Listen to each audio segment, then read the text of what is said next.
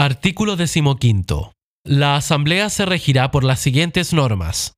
A. La convocatoria se hará con 10 días corridos de anticipación a lo menos, mediante correo electrónico. La pérdida o extravío de la comunicación no invalida la citación ni será causal para pedir la nulidad de la asamblea que se efectúe. B. La asamblea será presidida por el presidente del Consejo de Administración y se llevará a efecto donde éste lo designe. C. Para reunirse válidamente en primera citación, será necesaria la concurrencia de los propietarios que representen a lo menos el 50% del dominio de parcelación Sendero Tres Puentes. Para reunirse en segunda citación, bastará la concurrencia de los que asistan.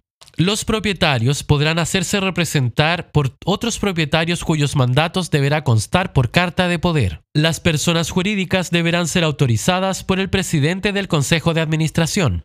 Aquellos otorgados por personas jurídicas deberán constar de escritura pública donde se insertará la personería del que comparece en su nombre. D. Cada propietario tendrá un voto por cada lote o parcela que le pertenezca en parcelación Sendero Tres Puentes. E. Para el cálculo de los quórum y mayoría, se procederá con exclusión de los derechos de los propietarios que no estuvieran al día en el pago de las respectivas cuotas de los gastos o expensas comunes. Los acuerdos ahí adoptados serán obligatorios para todos los propietarios.